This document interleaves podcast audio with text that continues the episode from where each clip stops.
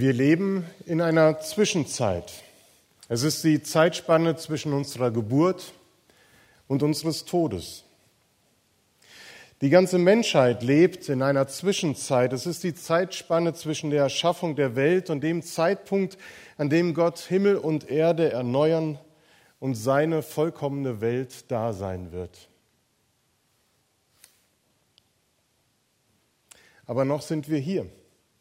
Und wir leben mitten in dieser Welt und die Frage nach dem Warum drängt sich uns immer wieder in ganz verschiedenen Zusammenhängen auf. Warum passiert mir gerade dies oder jenes? Warum gelingt mir mal mehr, mal weniger das, was ich mir vornehme? Und all die Fragen, die Monika zu Beginn schon in den Raum gestellt hat. Kinder können uns mit dem kleinen Fragewort ganz schön herausfordern. Und wenn man auf eine Warum-Frage nach langem Grübeln und intensiver Befragung von Google und Wikipedia endlich eine Antwort gefunden hat, dann kommt gleich die nächste Frage nach dem Warum. Und das heutige Bild, das im Newsletter zu finden ist für die Passionszeit, das veranschaulicht die Frage, warum, wie ich finde, wie kein zweites.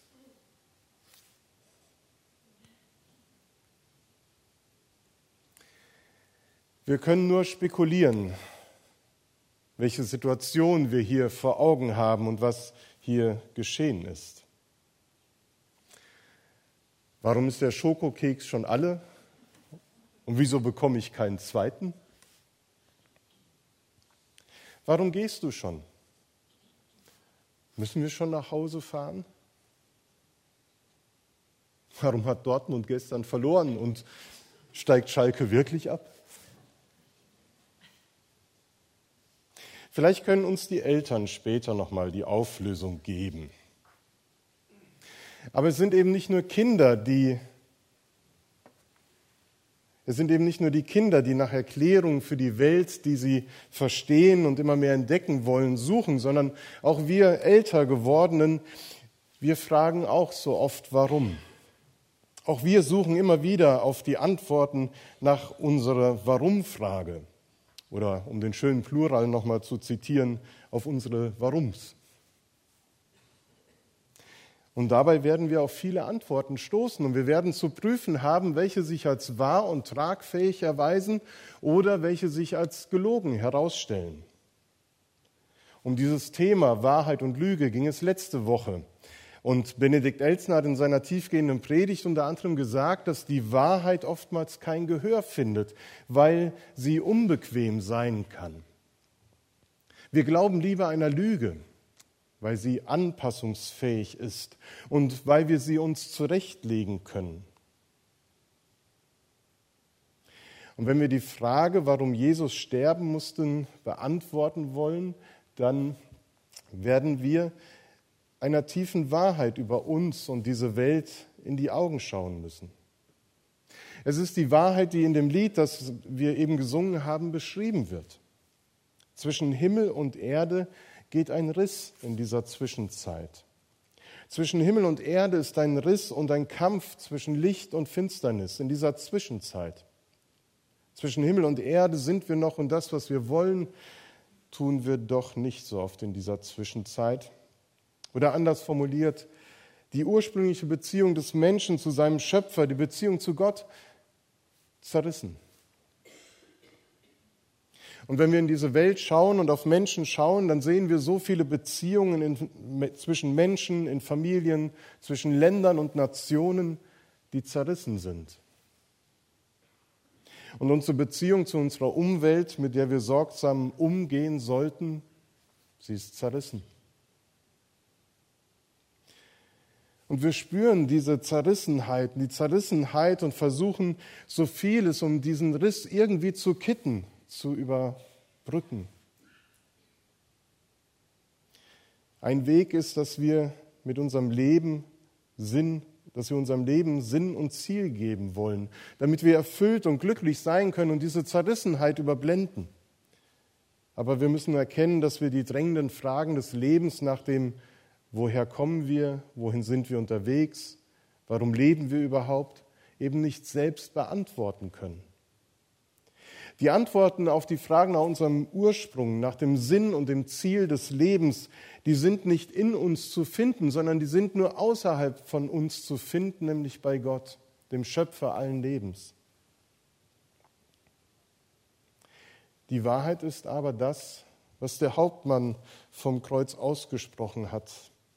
Nein, danke, lieber Gott, wir brauchen dich nicht. Nein, danke, wir brauchen keine Versöhnung, wir brauchen keine Vergebung, wir brauchen keinen Gott, der uns zeigt, was alles falsch ist. Wir wollen aus Gründen der Angst, der Lebensgier oder des Misstrauens gegenüber Gott lieber selbst das Sagen in unserem Leben haben und entscheiden uns lieber der Lüge zu glauben, dass wir selbst wie Gott sein könnten und alles erreichen können in unserem Leben. Diese Lüge, dass wir selbst wie Gott sein könnten, die nennt die Bibel Sünde. Sünde ist nicht einfach nur ein Leben ohne Gott, dass man sagt, ja, wenn es ihn gibt, dann gibt es ihn, aber ich brauche ihn nicht, sondern Sünde ist ein gezieltes Leben gegen Gott und seine guten Gebote, die uns helfen sollen, ein erfülltes und sinnerfülltes Leben zu führen. Und diese Lüge, die macht uns unfrei. Denn wir sind gezwungen, unser Schicksal selber in die Hand zu nehmen und müssen selbst dafür sorgen, dass unser Leben Sinn und Zweck hat. Wir müssen alles tun, um unser Gier nach Leben, Glück und Erfolg zu stillen. Wir sind selber dafür verantwortlich und kein anderer. Und darin werden wir unfrei, weil es eben nicht unsere ursprüngliche Bestimmung ist, die Gott uns zugedacht hat. Deshalb leiden wir auch unter so viel Zerrissenheit in unserem Leben und in dieser Welt. Die Folgen der Rebellion gegen Gott sind in allen Lebensbereichen zu spüren. Der Kampf zwischen Licht und Finsternis, zwischen Gut und Böse, wollen und doch nicht vollbringen, Erfolg und Scheitern. Der Riss der Sünde geht wie ein tiefer Graben zwischen Gott und dem Menschen entlang. Und diesen Graben können wir nicht selber überbrücken, egal wie sehr wir uns mühen. Die Brücke ist Jesus. In ihm ist Gott mit seiner ganzen Liebe, Barmherzigkeit und Wahrheit in die Welt gekommen, um uns frei zu machen von der Last und dem Zwang, das Leben selber zum Ziel führen zu müssen. Durch Jesus können wir Vergebung unserer Sünden erlangen und in einer versöhnten Beziehung zu Gott leben. Und das bekennen wir und feiern wir gleich in der Feier des Abendmahls. Jesus musste sterben, weil er auf diesem Weg in diesen Riss hineingetreten ist. Zwischen Himmel und Erde ist ein Steg und du selbst bist die Brücke und der Weg in dieser Zwischenzeit. Dort am Kreuz begegnen sich wieder Himmel und Erde. Gott und Mensch können sich begegnen und versöhnt in Beziehung zueinander treten.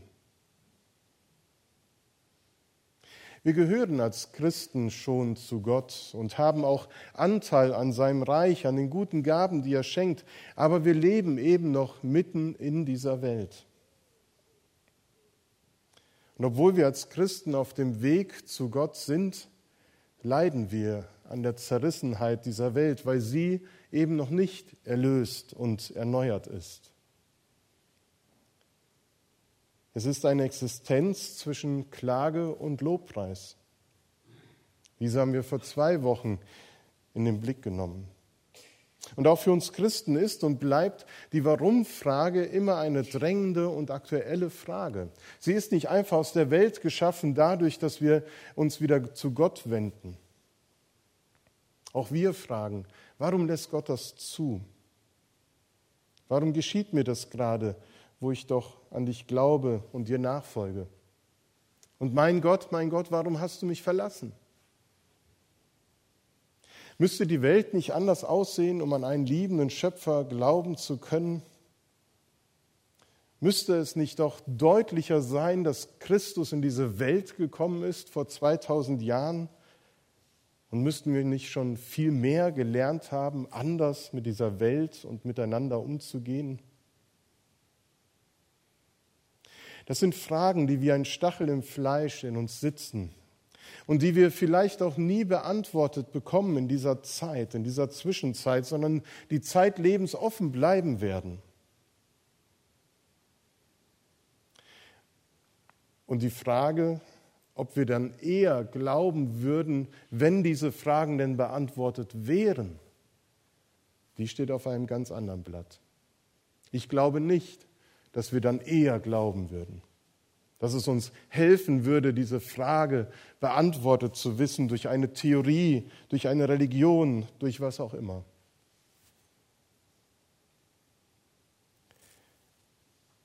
Denn ich glaube, wer leidet, wer in diesem Riss drinsteckt,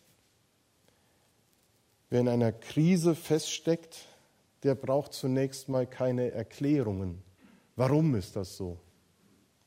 Der braucht auch keine guten Ratschläge oder irgendwelche Theorien, sondern der braucht zunächst einmal jemanden, der an seiner Seite ist. Wer in seinem Leben gerade arg gebeutelt wird, der braucht jemanden an, an seiner Seite, der den Schmerz und die Traurigkeit einfach mit aushält, der das Leiden teilt und der die Antwortlosigkeit auf die Frage, warum geschieht das gerade, mit einem durchsteht. Und dieser jemand ist Jesus. Jesus hält das aus, weil sein Weg eine einzig große Leidensgeschichte war. Das fängt an mit dieser Geburt im Stall, mit Flucht und Vertreibung in jungen Jahren, den ganzen Anfeindungen und Morddrohungen in dieser kurzen Zeitspanne, wo er öffentlich gewirkt hat, bis hin zu seiner Verhaftung, zu seiner Demütigung und Folter, dem Tod als Schwerverbrecher am Kreuz, obwohl er unschuldig war. Jesus hat immer wieder betont, wer mich sieht, der sieht den Vater. Wer mich sieht, der sieht den Vater im Himmel, den Schöpfer allen Lebens. Und wenn dieser Satz, wenn dieser Ausspruch von Jesus die Wahrheit ist, dann bleibt Gott selbst im gekreuzigten Jesus nicht ein distanzierter Gott, den das Leid der Menschen nichts angeht. Der sagt, ja gut, sie leiden halt und zuckt mit den Achseln. Nein, Gott ist kein himmlischer Zuschauer des ganzen Elends auf dieser Welt. Gott lässt das Leiden nicht einfach zu, sondern er lässt sich selbst bis zur letzten Konsequenz auf unser Leiden ein. Und das ist ein gewaltiger Unterschied. Ob wir sagen, ob Gott einfach nur das Leid zulässt und dann ist das so, oder ob wir an einen Gott glauben können und erfahren können, dass Gott sich bis in die letzte Konsequenz auf unser Leiden einlässt. Wer in das Gesicht des Gekreuzigten blickt, der sieht Gott selbst an. Gott gibt uns keine theoretischen Antworten auf unsere Warum-Fragen. Aber er stellt sich an unsere Seite und teilt mit uns unser Leid und unser Suchen nach Antworten, unser Ringen nach Auswegen. Kein Leid dieser Welt, das er nicht kennt keine Träne, die er nicht auch mit uns weint. Keine Not, die ihm fremd wäre. Keine Todesangst, die er nicht mit uns durchmacht. Kein Schmerz, von dem er nicht unberührt bleibt. Burkhard Krause, von dem ich die Gedanken übernommen habe, nennt es die Solidarität des Himmels mit den Leidenden. Jesus musste sterben, um sich mit den Leidenden in dieser Welt, in dieser Zwischenzeit solidarisch zu erklären. Vielleicht denkst du, das kann nicht wahr sein, das ist eine Lüge. Ich habe so viel Leid erlebt, das kann ich nicht mehr glauben. Dann stell dir vor, wie Jesus trotzdem sich neben dich stellt und sagt, ich weiß, was Leiden bedeutet ich verstehe dich so gut und ich möchte ganz nah bei dir sein. Wenn du sagst, ich habe einen geliebten Menschen verloren oder sonst irgendeinen großen Verlust erlebt, ich kann nicht mehr glauben, dann steht Gott an deiner Seite und sagt, ich bin bei dir. Und ich weiß, wovon du redest, weil ich habe meinen Sohn verloren. Und wenn du vor Kummer und Schmerzen aufschreist, mein Gott, mein Gott, warum hast du mich verlassen, dann steht Jesus bei dir und sagt, ich verstehe dich. Auch ich habe diese Gottverlassenheit erlebt und geschrien, mein Gott, mein Gott, warum? Als Jesus schrie, mein Gott, mein Gott, warum hast du mich verlassen, da ist dieser Riss gekittet worden. Da ist dieser Graben, der zwischen Gott und Menschen steht, überwunden worden und das ausgefüllt worden, was zwischen uns und Gott steht. Denn Gott selbst ist durch Jesus in die Gottlosigkeit hineingegangen, damit auch der einsamste Ort auf dieser Erde, selbst der Tod, nicht mehr ohne Gott sei. Und der Tod war lange Zeit der Ort, wo Gott nie sein konnte, weil Gott ist der Gott des Lebens. Aber weil Christus gestorben ist, weil er hinabgestiegen ist in das Reich des Todes, gibt es nun keinen Ort mehr, an dem Gott nicht doch liebend auf uns wartet. Es gibt keine Situation mehr in unserem Leben, wo Gott nicht zu finden wäre. Rein menschlich betrachtet musste Jesus sterben, weil er als Gotteslästerer zum Tode verurteilt wurde. Das zeigt das Ausmaß der Sünden der Menschen dass sie selbst die menschgewordene Liebe ans Kreuz nageln, weil sie denken, dieser Mann hat gelogen. Aber er hat nicht gelogen. Jesus hat nicht Gott gelästert, sondern er hat die Wahrheit über ihn verbreitet. Und die Wahrheit, die uns da vor Augen steht, ist, das alles hat Jesus aus Liebe zu uns und für uns getan damit wir in dieser Zwischenzeit einen Weg, Orientierung haben und jemanden an unserer Seite, der alles kennt, was wir in dieser Zwischenzeit ertragen müssen. Amen.